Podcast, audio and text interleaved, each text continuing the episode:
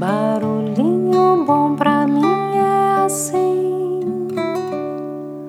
provoca silêncio em mim. Eu gostaria de compartilhar hoje um conto é, que tem num dos livros da Susan Andrews.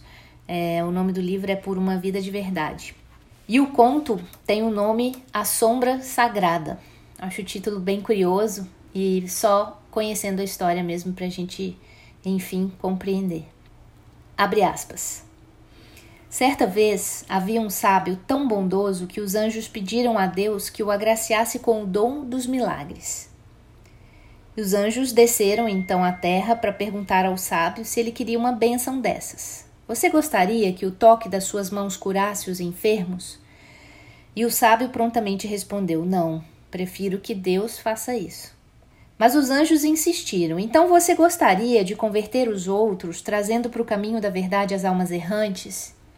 E o sábio reafirmou: Não, eu apenas sirvo, não converto. Mas o que é que você deseja então? perguntaram-lhe os anjos.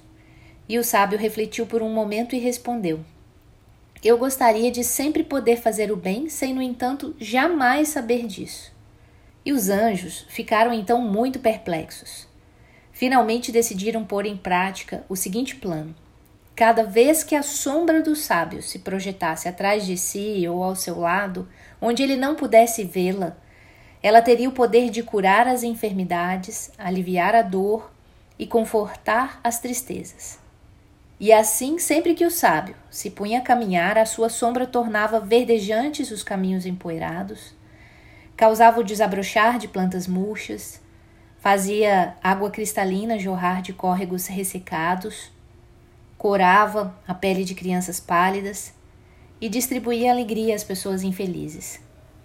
O sábio, por sua vez, simplesmente ia seguindo a sua vida, espalhando bondade do mesmo modo que a estrela emite luz e a flor exala perfume, sem jamais se dar conta disso. E as pessoas que o encontravam, respeitando sua humildade, seguiam-no silenciosamente, nunca lhe falando sobre os seus milagres. Com isso, pouco a pouco, elas acabaram se esquecendo de seu nome, chamando-o apenas de a sombra sagrada. Fecha aspas. Barulhinho bom pra mim é assim, provoca silêncio em mim.